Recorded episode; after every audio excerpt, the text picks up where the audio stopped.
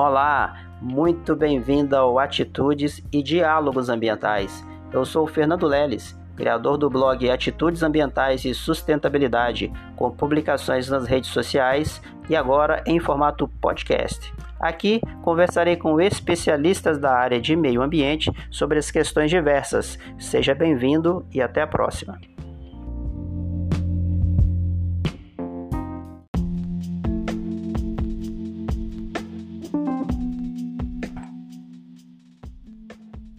Olá, Breno. Muito bem-vindo ao Atitudes e Diálogos Ambientais. Tudo bem com você?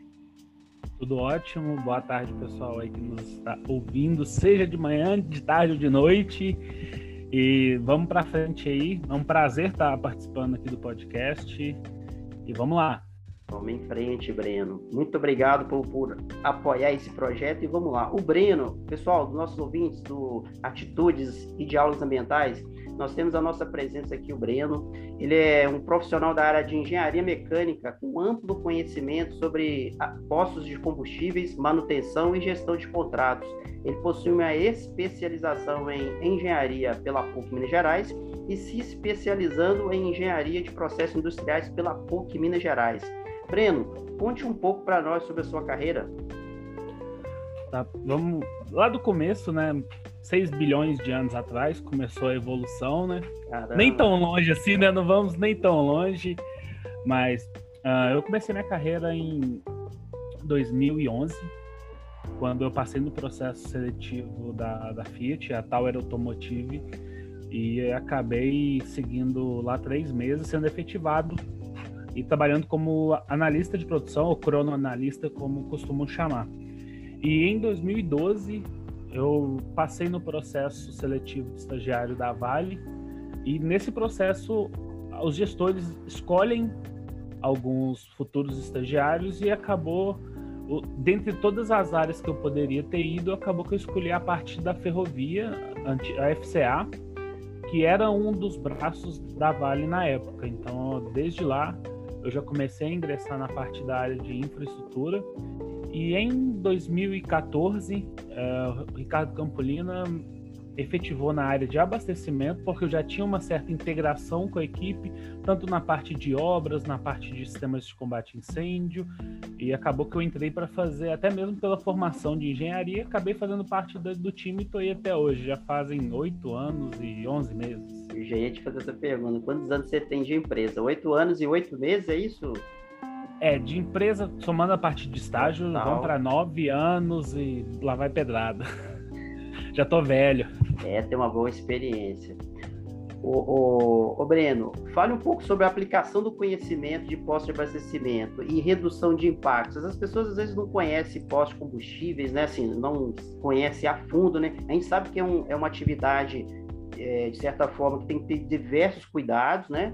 Tanto na, na cidade, na rodovia, quanto na ferrovia, sua atuação é com ferrovia. Conte um pouco mais sobre esse, esse tipo de atividade, Breno.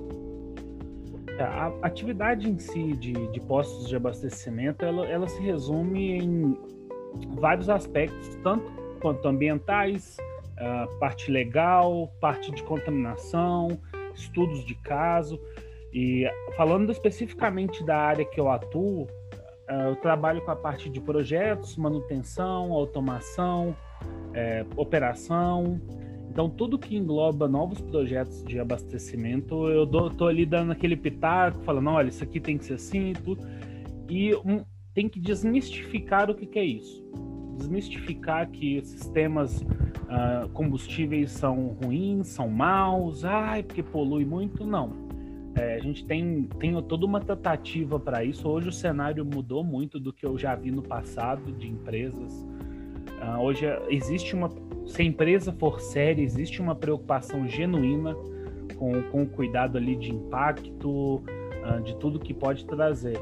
E trazendo para o lado da ferrovia, a gente faz, além do abastecimento de diesel, a gente traz ainda lubrificação, areia, água, limpeza de cabine então, você pode ver que é uma série de atividades que geram alguns contaminantes, seja na lavagem, até mesmo no, no respingo de algum abastecimento que possa vir a ocorrer algum dia.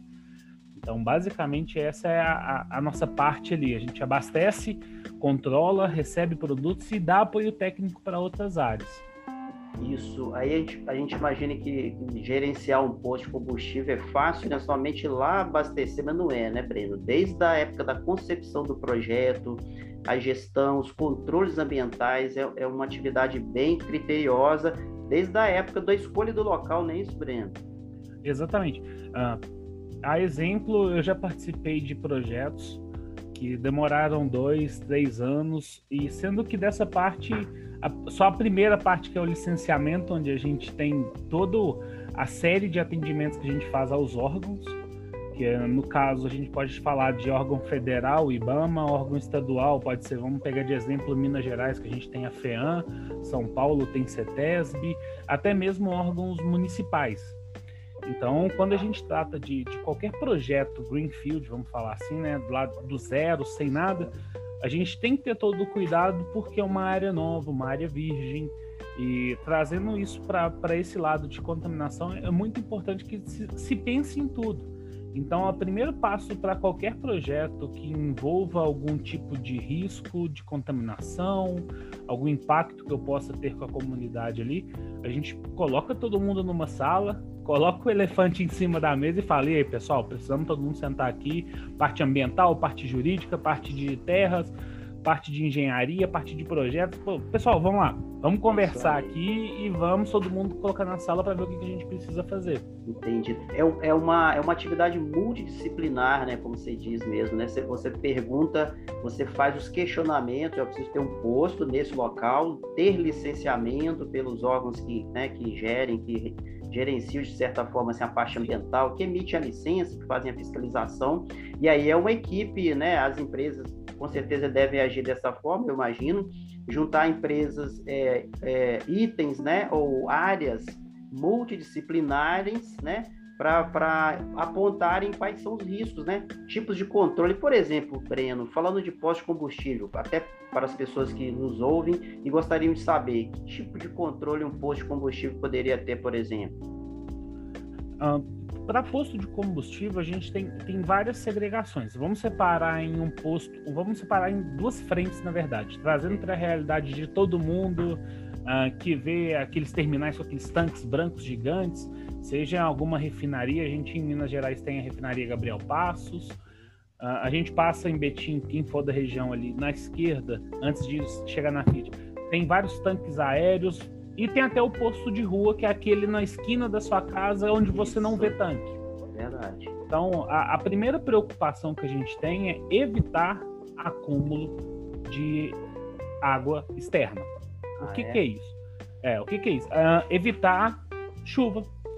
Se a chuva cai no equipamento e contamina com uma gota de óleo, Nossa. poxa, a gente tem uma série de problemas.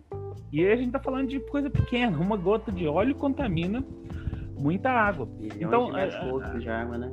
Exatamente. E o que, que a gente faz? A gente pega lá, vamos, vamos pegar agora o. Lá voltando para regap. Vamos okay. pegar um tanque aéreo grandão lá. A gente tem desde bacia de contenção, sistema de controle de recebimento, para eu saber que não está tendo furo. Uh, eu tenho testes isostáticos que eu faço. Uh, uma construção de tanque, uh, vamos falar assim, um tanque aéreo bonitão, ele tem desde teste de, em cada uma das soldas. A gente faz teste de líquido, seja ele não destrutivo, né, de líquido penetrante, teste de pressão e vácuo, que garante que ali vai ter vai ter um, uma segurança. Uma segurança. Por, é, o prejuízo e por causa do dano ambiental, né? Exatamente. É, o, ninguém comenta tanto, mas o diesel em si, ou os combustíveis hidrocarbonetos ali, diesel, gasolina, eles têm uma capilaridade muito alta. O que, que e é o que isso? é, é já ia Exatamente. para nossos ouvintes, o que é capilaridade, Breno? Quando a gente fala que o produto tem uma capilaridade muito alta, é a capacidade de penetração dela em algum ecossistema. Ou ah. seja, às vezes eu, uma caixa d'água, ele não vaza com água. Só que se eu botar o diesel ali dentro, ele vai caminhando nas pequenas frestas ali, entra e chega a contaminar. Entendi. E então todo esse aparato que a gente faz para tanques aéreos, vamos falar assim, desde bacia de contenção para evitar, vamos falar assim, aconteceu o vazamento. Isso. Ah, aconteceu um transbordo lá, bateu alguma coisa no tanque, opa, ele vai ficar na área contida. Ele não vai se esparramar. E o posto de rua já traz um, um outro dimensionamento. O que, que, é isso? Uma outra ideia. Não que nenhum dos dois seja certo ou errado, é, ou melhor ou pior. São concepções diferentes. diferentes o, né? o, posto que tem. Você vai lá abastecer no posto XYZ, lá no, na sua rua, lá da bandeira XYZ. O que acontece? Ali você não vê tanque. Porque os dois tanques estão enterrados. enterrados. E, a, e, o modelo construtivo dele é tanque jaquetado duplo, que é um tanque dentro do outro. E nessa camada que forma ao redor do primeiro tanque tem vários sensores de óleo. Ah, então você legal. tem uma dupla proteção. Por quê? Porque você não consegue inspecionar e visualizar. Verdade. E o tanque, quando ele é construído aéreo, ele, é... você consegue visualizar todo o parte do costado. E o fundo passa por esses testes. Entendido. Isso, é, isso, é, isso é muito importante de separar, entendeu? Separar essas duas. São duas modalidades diferentes, não quer dizer que nem tá certo e nem tá errado. São Entendi. só jeitos diferentes de se fazer a mesma coisa. Entendi. Nossa, Breno, que informação interessante. Então, assim, a gente imagina, a gente imagina que tem um tanque enterrado, é, um tanque mesmo como se fosse uma caixa d'água assim, de metal, e ninguém. Eu, eu, leigo, não sabia que tinha essa proteção, essa bacia de contenção com sensores para se vazar é, é muito importante. Ô, Breno. E, é importante pensar assim, ah, por que, que não põe tudo aéreo ou põe é, tudo enterrado? Isso, boa pergunta. Quando, quando eu coloco. A pergunta devia, devia partir é, de mim, né, Breno? Mas já um assunto Entendi. já vai puxando outro. Tá, diferença. O, é, o, o tanque, quando a gente fala de posto de rua, imagina só. Você vai lá abastecer, poxa, tem um tanque, o espaço já é pequeno do posto, na maioria das vezes, porque terreno é caro é verdade.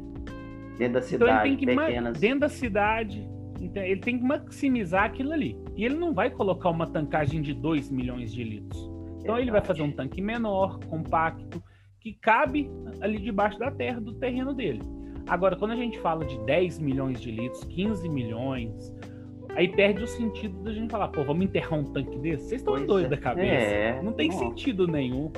Entendi. Então, assim, é, e, isso é o mais importante de falar. E o que, que eu. Até assim, então, já que a gente tá falando aqui, vou aproveitar e dar uma dica. Ok. Quando vocês chegarem no posto, seja para abastecer o carro de vocês, etc., sempre reparem na qualidade dos equipamentos, na qualidade do uniforme do frentista, na qualidade ali da pista antes do... Se tudo tiver perfeito, vocês podem ter certeza, o tanque também tá. Ah, e tem uma qualidade boa ali. Isso aí vocês têm, pode ficar tranquilo que ali é, é, é, é um posto que, se ele não economiza no uniforme, ele não economiza no item de segurança, que é Nossa, importante cara, falar. Olha o que você está falando aí, Breno. É, tipo assim, eu vou, eu quero montar um posto de combustível, não é bem assim não. Tem todo a gente estava falando de legislação, de controle, até chegar no funcionário. Aí até chegar no funcionário. Essa visão sua é muito interessante. Olha para esse posto, o cara não tem nem crachá, trabalha sem luva, sem nada sujo. Como é que tá o controle? Bem... E é isso que tem que. Isso é, o pessoal tem que abrir a cabeça para falar. Eu volto a falar. Empresas sérias não tem esse tipo de conversa. É, e, é, e a qualidade é do combustível, qualidade do combustível. Exatamente, entendeu? Então, para quem está ouvindo em casa, pô, vou abastecer, reparem nos pequenos detalhes, porque vocês podem ter certeza. Uma coisa leva a outra ali dentro.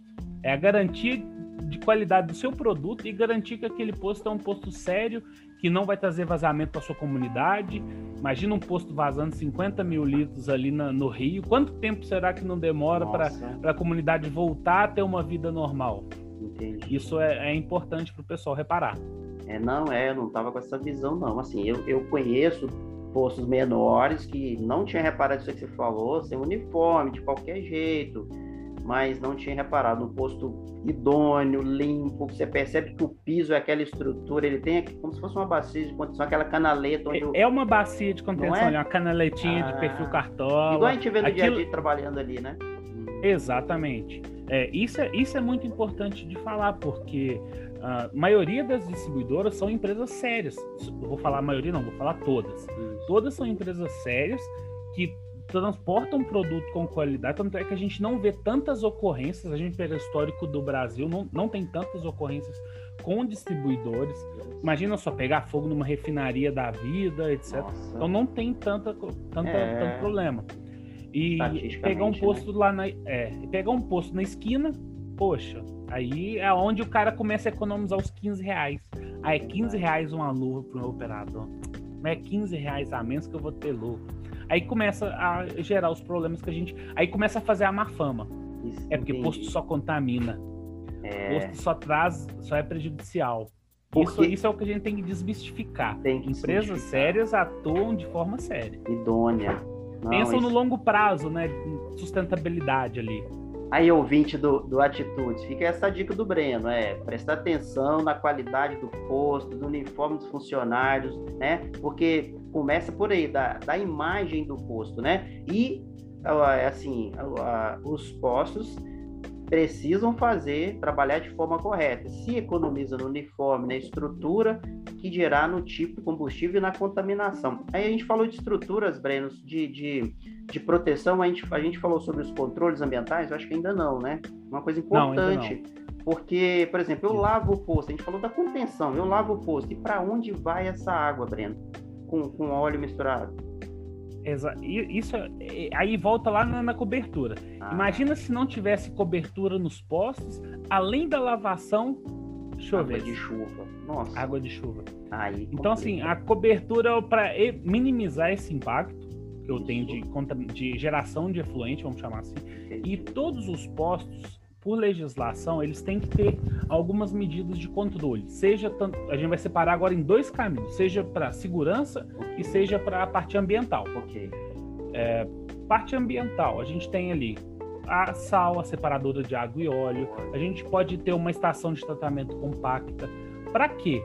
Para garantir que, mesmo que eu tenha água contaminada, eu faço o processo químico ali de tratamento dela para eu poder devolver essa água para o meio ambiente. Isso é o, o é, eu acredito que seja o básico de uma empresa séria. Pô, se eu pegue, se eu usei uma água limpa para lavar, eu tenho que devolver ela limpa. Para o meio ambiente, com certeza. Para o meio ambiente. É o mínimo isso... que se espera, né, Breno?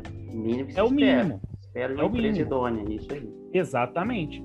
E da parte de, de segurança. segurança entra toda essa parte de sensores, antitransbordamento, é, descarga, sistema de descarga skid, que vai garantir que o tanque não vai transbordar. Então, entra nesse rol de equipamentos ali que não são tão baratos, mas garantem uma eficiência grande para quem está operando. Isso traz uma segurança. Para o usuário também, né? Que vai. Para o usuário também. Exatamente. E imagina só se cada vez que chovesse eu gerasse 10 mil litros de água contaminada e a cada vez que chovesse, eu jogaria 10 mil litros de água contaminada no, no rio. Nossa. Poxa. O seu sistema de tratamento ia ficar sobrecarregado, de repente você não ia conseguir tratar a tempo e acabar de, é, é, descartando uma água contaminada no meio ambiente. Então, Exato, exatamente. Primeira coisa. Por isso que cobertura. Por isso, exatamente. Por isso que quando a gente vai desenhar, seja qualquer projeto de, de posto, seja ele rodoviário, ferroviário, de terminal, um kit, um tanque, é, a gente prioriza. Tanto é que quando qualquer projeto que alguém faça aí com o escritório de projetos, PMO, uh, a gente tem as, as disciplinas. E uma das primeiras é a segurança e a segunda é meio ambiente. O que que eu preciso fazer para garantir que eu tenha sustentabilidade no meu negócio? Porque é uma coisa que ninguém, ninguém fala, né? Todo mundo acha ah, sustentabilidade. Vou parar de comer carne. É. Ah, fulano de tal fez tal coisa, nossa, agora ele mudou o mundo. Não, sustentabilidade, quando a gente fala na, na essência da, das empresas ali, uh, a gente é, é aquele negócio, é empresa, você quer ficar quanto tempo no mercado? No mercado. Como é que você faz o seu negócio ser sustentável a longo prazo? Ao longo do Quem, tempo. A, a, empresa que pensa nisso, ela vai falar: Poxa, eu não quero fazer um negócio aqui para um ano. Poxa, eu botei dinheiro, eu botei conhecimento, estou uh, desenvolvendo coisa boa aqui. Eu quero trabalhar em prol dessa comunidade muitos anos. Eu quero gerar valor ali para a região que eu tô. E não adianta nada eu ir lá, extrair, explorar, contaminar e ir embora. Isso. Então a empresa séria já faz isso de cara. É a primeira coisa. Os, vamos falar assim, o ESG, né? O, ISG, né? Ambiental, so, social e governamental. Exatamente. Para mostrar para todo mundo que é possível ter uma sustentabilidade ao longo do negócio. E aí o, o ouvinte né, do podcast, as pessoas, nós, é, consumidores, tem que ter essa atenção. O, como que as empresas estão tratando o meio ambiente, o social né, e o econômico. Porque, assim, se não tiver esses três, essas, essas três pilares, digamos assim, não estrutura. O que estrutura, o que estrutura uma casa, digamos assim, são as bases, né? Se a gente não tiver Exatamente. as bases e os pilares, o, o sistema não, se, não, não, não vai para frente, não sustenta ao longo do tempo. Então, sustentabilidade é isso. É, parece uma palavrinha ambiental, mas não é, né? Envolve uma série de atividades, RH, pessoas, meio ambiente social, Exatamente. comunidade. É a Aí a gente social. chega lá na luva do operador. É. A gente chega no uniforme do cara. Chega. Entendeu? E isso é, isso é muito importante falar para todo mundo, entendeu? Uh, a gente tem que desmistificar isso. Que empresas são malvadas, elas querem eliminar o mundo. Não. Toda empresa depende do meio que ela que ela está inserida. É, existe aquela famosa licença social, social né? Que, que, é que exatamente ela tem que ser boa para a comunidade e ela tem que ser boa para ela. É. Então, assim, não existe só uma, uma mão única ali, tem que ser uma mão dupla. Ó, por exemplo, o posto está aqui nessa localidade, nessa ferrovia, sei onde está, mas está gerando emprego, está gerando riqueza para aquela comunidade. Tem um funcionário que vai alimentar naquele bar, por exemplo, almoçar um caminhão que tem, tem um, um posto com um motorista. Motorista. Ali. Então, é, tem muita coisa envolvida em jogo. E não pode pensar no único, né? Porque quando a gente fala, por exemplo, vai gerar 20 empregos. Não são só 20 pessoas, Nossa. são 20 famílias que estão ali diretamente envolvidas. envolvidas. Mas e o pessoal que vai lá, é, terceiro que vai trabalhar, que vai fazer montagem?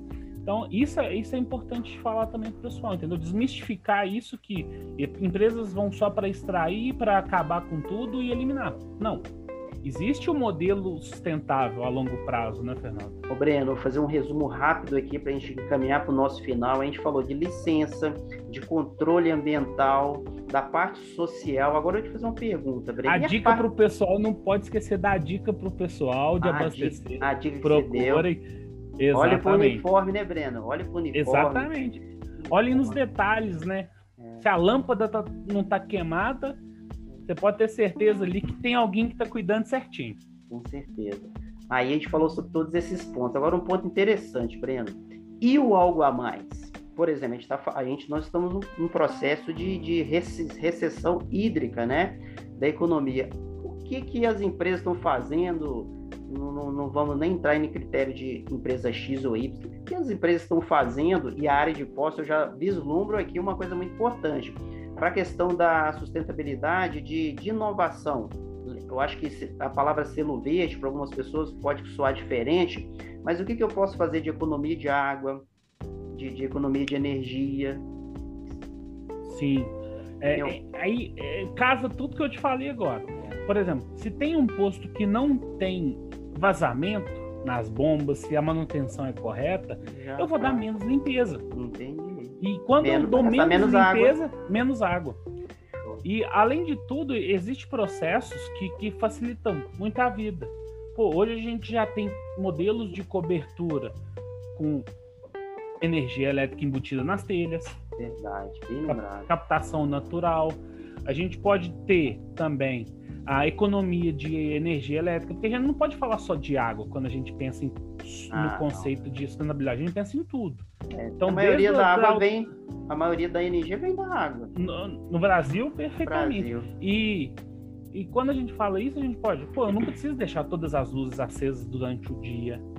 É, o posto também tem a mangueira para lavar lá o pátio, tem as torneiras da cozinha da E quando a gente fala de, de selo verde, algumas empresas adotam é, esse modelo, fala assim, esse selo. Se eu não me engano, até uma das distribuidoras, uma das mais famosas do Brasil, existe o conceito de posto ecológico, ah, que entra exatamente nesse parâmetro: reaproveitamento de água para uso industrial, que entra a parte de economia de energia. Eles ganham como se fosse o selinho lá da, da máquina de lavar, ABCD. Perfeito, perfeito.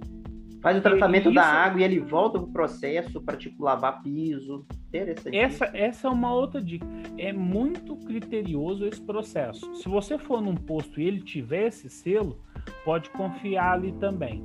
Porque é, um, é, é como se fosse um, um um know-how né, que a pessoa, que a distribuidora tem, e ela repassa aos seus distribuidores donos de postos para justamente falar assim, olha, esse cara aqui é meu credenciado, ele tem o meu ok que ele é bom. E isso é importante, porque já tem, já tá ali carimbado que o posto funciona desse jeito. E, e, falando de cliente, né, qualidade do atendimento, a gente volta mesmo, né? A gente tem um posto que você, apesar que a gente olha muito preço também, mas quando você tem um, um posto que te trata bem, que é limpo, é rápido, fácil, não trava com, com a sua gestão ali, realmente o cliente volta. Ô, ô Breno, infelizmente nosso tempo é curto aqui, a gente precisa ir para os finalmente. Fazer o episódio 2 qualquer é, dia. Dá para fazer. Quem que você vai convidar para vir aqui? Lembra disso? É, eu queria até deixar ah, para falar mais desse, desse contexto, ah. né? Porque hoje, quando a gente fala de, de, seja de obras e tudo, existem duas pessoas muito gabaritadas é. para falar desse conceito de o que, que vem por aí de mercado, hum. seja na obra de meio ambiente, seja obra de qualquer outra área, que eles até cuidam da, da minha carteira, Legal. que é a Bilga, a Bilga Pavlovski. Eu conheço é a Bilga. Tá? Excelente. Eu a Bilga é maravilhosa. Ela, é, hoje ela faz essa gestão, assim, ela vai poder te dar um milhão, se você quiser falar de equipamentos é, de contaminação Legal. ali, de contenção e tratamento. Ela vai conseguir te falar o que, que tem de mais moderno no mercado. E você falou da gestão também. Você falou da gestão e a Bíblia pode ser que ela venha se ela aceitar o convite. Né, Falando né, de projeto e inovação Projetos. ali de equipamentos, ela falar qual que é o último modelo de sal mais perfeito para tal atividade. E o Daniel Castro Daniel também participou Castro. desse processo muitos anos. É, são Legal. pessoas diferenciadas dentro da VLI que conseguem fazer esse, essa dinâmica. E a Bilga, assim, cara, eu tenho certeza que ela vai topar. O Bilga, alô, alô, pode vir também é. falar aqui com o Fernando. Deixa Isso. ele marcar, porque a agenda do Fernando vai ficar ocupada muito tempo. Tomara. Porque o homem vai fazer sucesso agora e... mesmo aí a gente vai ver só na televisão. Deixa. É, que, que isso. o, o, a gente tem uma missão, né? A missão aqui é levar, levar esse conhecimento aos nossos ouvintes. Deixa eu até dizer aqui, Breno. Fica até um, uma chamada. O Davi, Davi Vegas, ele deve recurso hídrico, ele já confirmou presença aqui no podcast é, Atitudes não, se confirmou, confirmou. Se confirmou, não tem como mais desistir. Então, assim, Davi, se Aí, desistir, Davi. não tem jeito então, não. Tá. Tem e mais Bilga, como não. Bilga, Bilga e... também, Bilga e Daniel Castro. Daniel Castro, Esses a gente aguarda vocês pode chamar aqui. Que eles... E tem agenda, viu? Pode chamar que tem agenda. Legal, se vocês eu, acharem... Marco, eu olho a agenda com eles e já marco. Tá? Se vocês acharem interessante, a gente vai ficar muito feliz de receber vocês aqui e eu tenho certeza que o, o mercado, as pessoas, estudantes, né, estão aí aptos, doidos para escutarem vocês e o conhecimento. Porque eu acho que quem, né, Breno, quem está no dia a dia trabalhando, às vezes é sabe, não sabe mais que professor que nada, mas tem muita bagagem para ensinar. Inclusive, muitos profissionais saem da operação para para a faculdade, para mostrar, mostrar o dia a dia. Ô, Breno, Sim. vamos caminhar para o nosso final, é isso deixa um recado aí para nossos ouvintes aí. Se eu acho que você já deixou uns bons recados sobre reparar. Onde abastecer? É, para a gente encerrar nosso episódio. É, eu queria, eu queria falar que, exemplo, querendo ou não, a gente fica aí oito, nove anos dentro de uma, de uma mesma área, não com o mesmo projeto, né? Vamos falar assim, eu já fiz mais de, de dez comissionamentos de tanques, já fiz mais de cinco projetos, participei, né, na verdade, de, de cinco projetos. Uh, participei de dois que foram do zero até o final, o comissionamento. E o mais importante de tudo é ler. Eu, eu sempre, qualquer dica que alguém vai me perguntar é ler. Leia, senta a bunda na cadeira, leia, estude. Ah, como é que eu faço para trabalhar na, nessa área? Uh, estude, independente da formação, né? Pode ser ambiental, pode ser mecânico, civil, eletricista. É, o mais importante é a pessoa estar interessada ali e ler, porque quando, querendo ou não, a gente pega uma norma API, que é uma norma americana, de 350 páginas em inglês, é, se você for olhar, já começa uma segregação muito grande aí, porque nem todo mundo fala inglês. Verdade. Não existe tradução. Verdade. Ah, mas tem solução para isso? Claro. Você Quantas normas alguém lê por mês aí para aprender, para se especializar no assunto? De tanto apanhar ao longo desses anos, acaba que a solução. E quem me deu essa dica foi o próprio Daniel Castro, viu? Aí você vê a, Você falou, Legal. leia. Vai ler. Você está apanhando muito? Leia as normas para você não apanhar mais. E, e às então, vezes. Hoje... E às vezes a gente quer pegar mastigado, resumindo, não, cara, leia, entenda, bagagem, não, né, não existe processo fácil, é bunda quadrada que chama é. mesmo, né? Sentar na cadeira, estudar, estudar, estudar. porque na hora que chegar alguém e falar qualquer coisa, você vai saber argumentar. Você não vai, você não vai nem alterar o tom de voz, né? Porque quando a gente tá perdendo alguma discussão, é duas uma. Ou a gente aumenta o tom de voz, ou a gente começa a desqualificar outra pessoa. Não, você é doido, isso não funciona, não. não. É. Aí você já caracteriza a pessoa de doida e é. já perdeu todo o rumo da conversa. E essa é a dica que eu dou para independente ou não, de quem for. É, meu, sobre isso, Fernando, essa é a dica que eu dei pro pessoal. Tem um artigo no meu LinkedIn sobre justamente sobre o feriado, o pessoal, a quantidade de pessoas que vão abastecer, é, o que, que, tem que reparar, os detalhes, entra lá, acessa lá, que vai estar tá, vai mandar depois também né, na descrição. Mas... Eu posso colocar lá na descrição o seu pode, LinkedIn, né? Posso, então nos ouvintes aí a gente vai olhar... dar o link lá para acessar. Exatamente. Então, assim, é, é, a dica que eu dou é essa, bunda quadrada, galera. Lê, estuda, não, não, tem, não tem fórmula mágica aí, como ganhar um milhão de seguidores em dois dias. É, oh, senta a bunda na cadeira e estuda. De, de, deixa eu deixar um recadinho pros colegas meus aí da Escola Técnica, lá de Florestal, a SEDAF, o FV SEDAF. Nosso professor antigo, eu não vou falar a frase que ele falou, viu, Breno? Você falou uma palavra até bacaninha. Ele falava outra palavra que eu não vou citar aqui, tá? Que isso aqui criança pode ouvir aprender também sobre meio ambiente. Mas ele tinha uma outra dica que quem é da, da CEDAP vai lembrar. Breno, cara, muito obrigado por ter aceitado esse convite, por estar aqui com a gente até agora falando. E esse, esse, esse episódio vai ser de muito valer. Eu aprendi aqui, a quando eu chegar no posto, olha o uniforme do, do, do frentista. É. Se ele tiver mal cuidado, é porque o posto também não tem uma qualidade boa do combustível. Fica a dica, né? Exatamente. Se ele economiza com o mínimo, será que ele vai garantir um filtro bom? Vai Todas garantir as... um equipamento bom? Será que ele está com a licença? Exatamente. Positivo. Ô, Breno, então tá bom. tá bom. Aos ouvintes do Atitudes de Águas Ambientais, a gente encerra por aqui agradecendo o Breno e até a próxima. Até a próxima, pessoal. Tchau, tchau. Tchau, tchau.